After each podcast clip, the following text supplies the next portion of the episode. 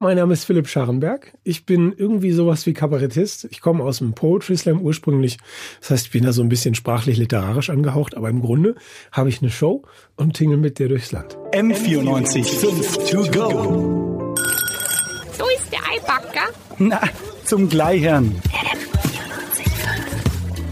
Und wie bist du genau zum Kabarett gekommen oder auch zum Poetry Slam?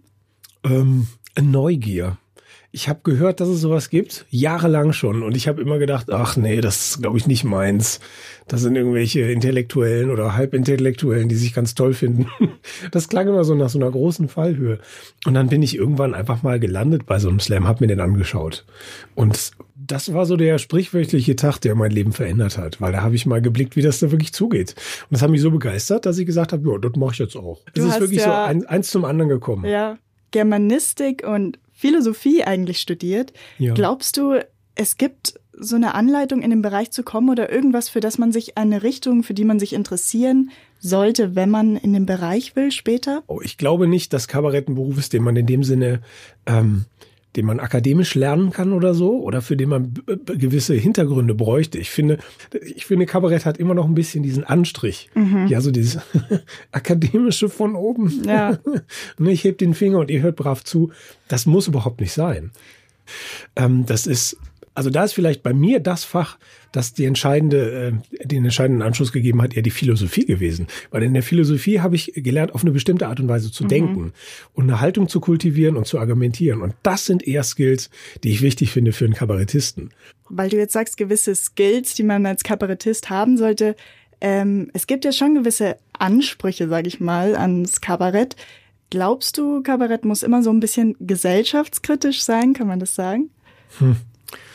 Wer legt's fest? Wer sagt, was es muss, was es nicht muss? Letzten Endes dann der Markt, weil das Publikum zu denen, die ihnen nicht gefallen, nicht mehr hingeht. Ganz einfach. Ähm, aber ich finde, es hat sich eine sehr, sehr große Verbreiterung eingestellt in den letzten Jahren. Also das, was heute Kabarett ist, ist was ganz anderes als das, was es vor 10, 20, 30 Jahren war. Ich glaube, Gesellschaftskritik liegt in der, in der Natur der Sache. Das wäre für mich eigentlich der Grund, überhaupt Kabarett zu machen. Wenn ich das wegnehme, ist es eigentlich kein Kabarett. Also es ist mir eine Definitionsfrage, mhm. glaube ich. Also glaubst du, man kann mit Humor auch was bewirken in der Richtung? Auf jeden Fall. Auf jeden Fall. Und sei es nur im Kleinen. Ich, ich glaube, dass es, ähm, es ist wahrscheinlich schwierig, wenn ich auf die Bühne gehe und sage so, jetzt mache ich hier drei Witze und noch ein paar Nummern und dann ändere ich die Welt. Äh, ja, das kann für sehr viel Enttäuschung sorgen, denn das wird nicht unbedingt passieren.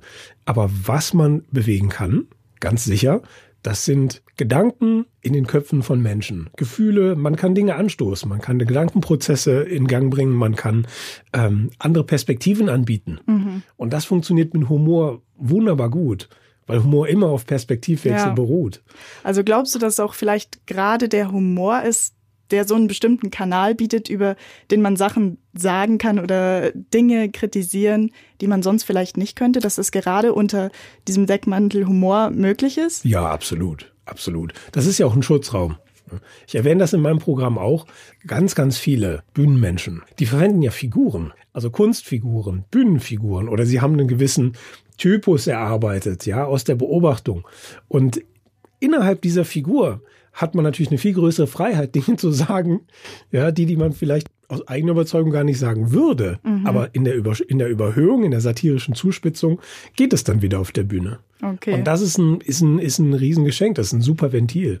Und solange die Gesellschaft offen genug ist, das zu erlauben, sollte man das nutzen. Denn wenn der Hahn zugedreht wird, dann geht's uns allen an den Kragen. Wenn man sich thematisch deine Bühnenprogramme anschaut, die sind ja sehr vielfältig. Gibt es ein bestimmtes Lieblingsthema, irgendwas, über das du besonders gern sprichst oder dich besonders gerne damit befasst?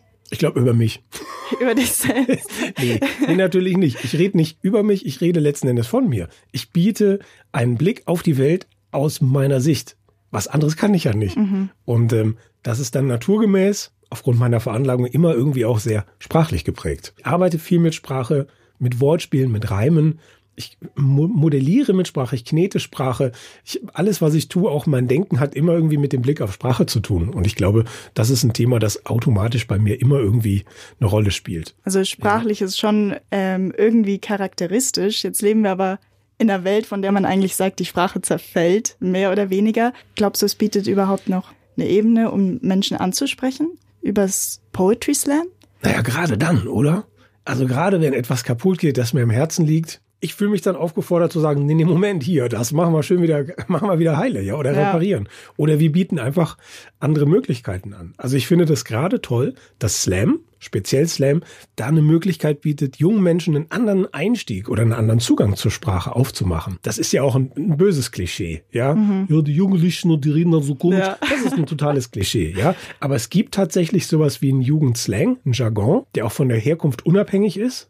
Mehr so ein Soziolekt, der so funktioniert. Und jetzt in Verbindung mit Humor, ähm, speziell auf schwarzen Humor, gibt's auch Hörer, die dann danach äh, wirklich zu dir kommen und sagen, vielleicht kritisieren, loben oder vielleicht auch sich beschweren, wenn es irgendwo zu weit gegangen ist? Gab's sowas schon mal bei dir?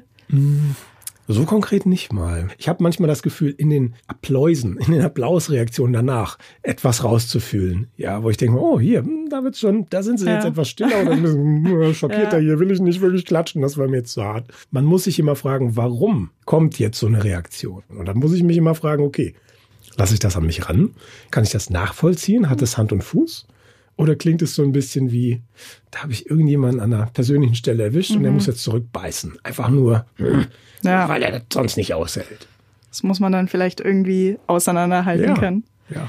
Jetzt mal weg vom politischen mehr zu dir. Ähm, Ja, endlich. Oh. ist es soweit. Ähm, es gibt ja Leute, die nehmen ihre Inspiration zum Beispiel aus dem Geruch von faulen Äpfeln. Ja. Was ist es bei dir? Gibt es irgendwas? wie kannst du am besten schreiben? Ah, ich bin da kein Schiller. Die Schublade bleibt zu. ähm, Zum Glück. wie kann ich am besten schreiben? Ja, Zucker spielt schon leider eine Rolle. Ne? Also Naschkram schon. Will ich gar nicht zu sehr ins Detail gehen. Also manchmal schreibe ich im Gehen. Und dann aber natürlich all die Gedanken, die währenddessen purzeln, rechtzeitig aufzuschreiben, Ja. festzuhalten. Das ist dann eher die Herausforderung. Okay. Als letzte Frage, hast du was Kurzes für uns dabei? Spontan? Irgendwas Kleines? Ein kleiner Ausschnitt? Also ich habe ähm, ein kürzeres Gedicht geschrieben, wirklich in den Alltag hinein.